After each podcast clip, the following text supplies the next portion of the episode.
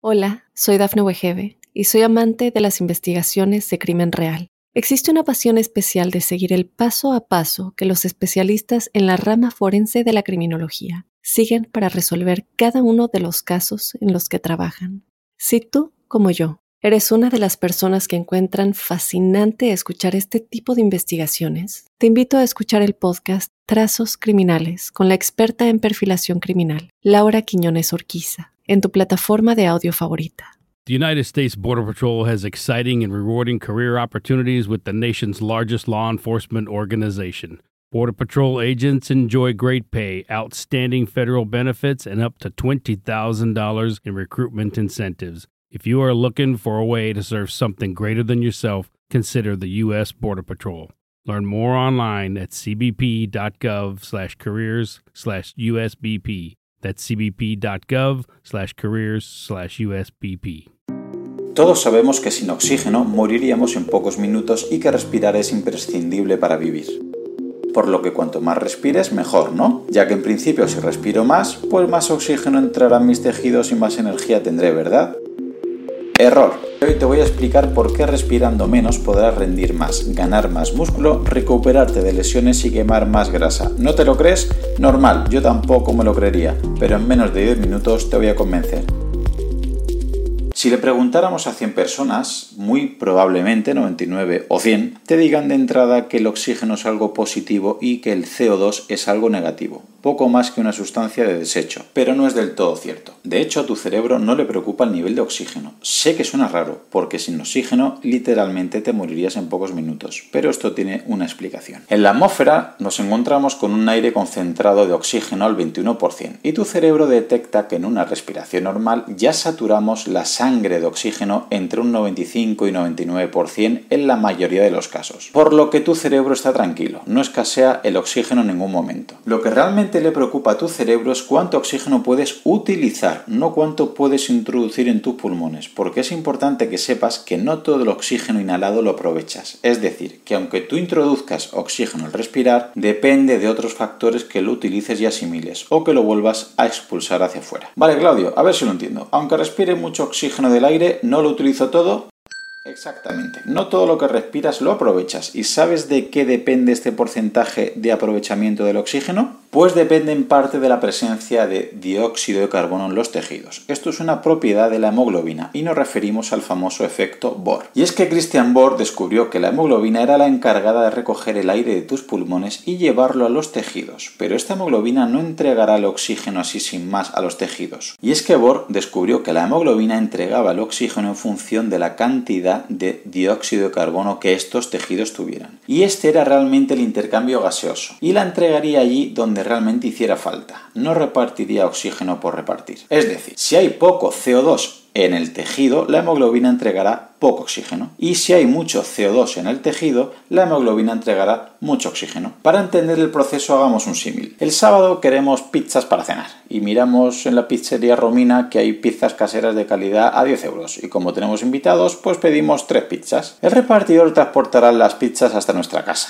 y él nos traerá las tres pizzas que le hemos pedido. Si le pagamos 30 euros nos entregará las tres pizzas, pero si solo tuviéramos 10 euros solo nos entregará una pizza, ¿verdad? Entenderás que el repartidor solo nos entregará pizzas en función del dinero que tengamos y si no tenemos dinero no nos dejará las pizzas por mucho que se lo supliquemos. Por cierto, siempre dudo, ¿es pizza o pizza? Pues supongo que ya habrás deducido que en este estúpido ejemplo, el repartidor que lleva las pizzas sería la hemoglobina en tu cuerpo que se encargará de transportar los gases. Las pizzas que nos entrega el repartidor sería el oxígeno que nos facilita la hemoglobina. Y el lugar de recepción de las pizzas, en este caso sería mi casa para que cenemos, en el cuerpo serían los tejidos a los que debería llegar ese oxígeno. Y por último, algo tan imprescindible para el intercambio como sería el dinero, en tu cuerpo sería la cantidad de CO2. Así que ahora que entiendes que sin dinero el repartidor no me dejará las pizzas, entenderás que sin dióxido de carbono la hemoglobina no me repartirá oxígeno en mis tejidos. Ahora que ya comprendes el efecto Bohr, si tu intención es que tus tejidos tengan mucho oxígeno, podrás comprender que para que tu hemoglobina les entregue mucho oxígeno, antes de nada tendrá que existir mucho CO2 previamente, ¿verdad? Quizás con tanto ejemplo te estoy aburriendo un poco. No te vayas todavía, que ahora mismo lo entenderás todo.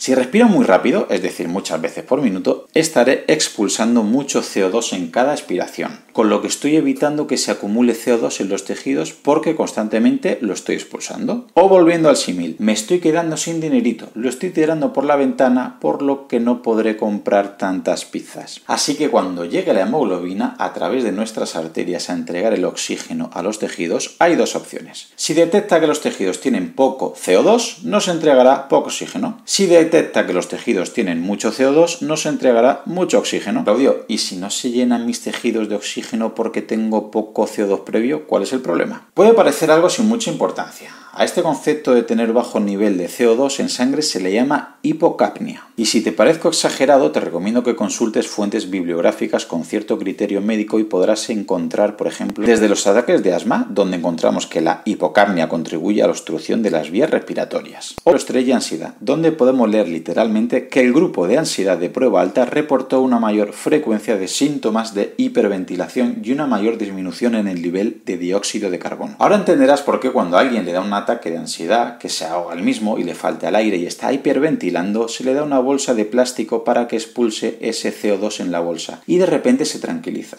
¿Por qué? Porque ahora empieza a respirar el CO2 que estaba expulsando, por lo que se eleva el CO2 en sus tejidos y cuando llega la hemoglobina le entregará más oxígeno al ver que hay más CO2 previamente y así se tranquiliza.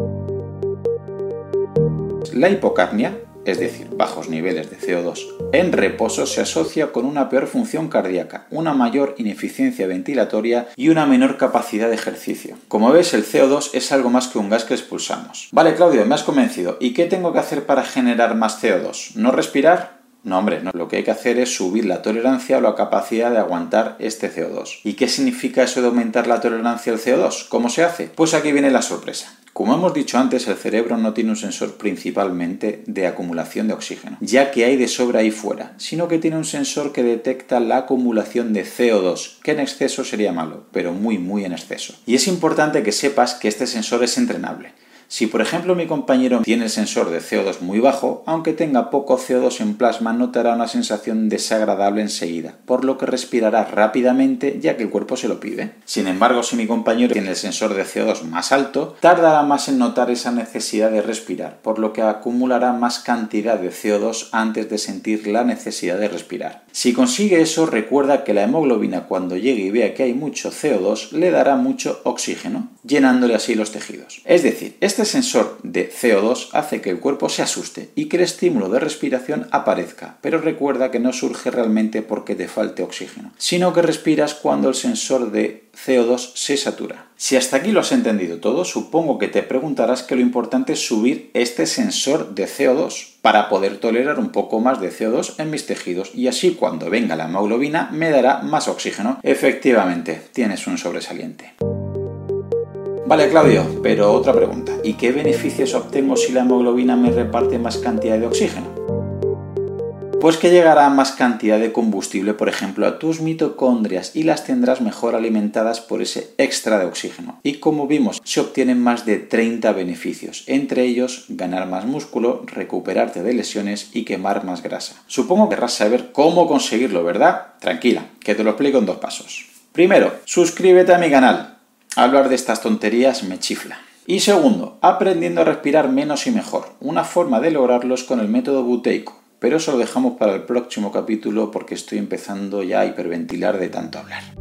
Solamente agregar que si te ha gustado, la manera de agradecérmelo es que lo compartas con algún amigo, algún familiar, tu grupeta de entrenamiento o algún compañero. Si ves interesante el contenido y quieres escuchar los próximos episodios, suscríbete en tu reproductor de podcast habitual. También recordarte que me puedes encontrar en Instagram, Facebook y sobre todo YouTube, Twitter o en mi blog Profe Claudio Nieto, donde intento compartir información que creo interesante aclarar y divulgar. Y un último favor, déjame una reseña en la plataforma que utilices. Me ayudarás a darme a conocer y que pueda llegar el mensaje a mucha más gente. Así que con esto me despido, muchísimas gracias por escucharme y te espero en unos días por aquí con un nuevo episodio. Hasta pronto. Hola, soy Dafne Wegebe y soy amante de las investigaciones de crimen real. Existe una pasión especial de seguir el paso a paso que los especialistas en la rama forense de la criminología siguen para resolver cada uno de los casos en los que trabajan. Si tú, como yo, ¿Eres una de las personas que encuentran fascinante escuchar este tipo de investigaciones? Te invito a escuchar el podcast Trazos Criminales con la experta en perfilación criminal, Laura Quiñones Orquiza, en tu plataforma de audio favorita.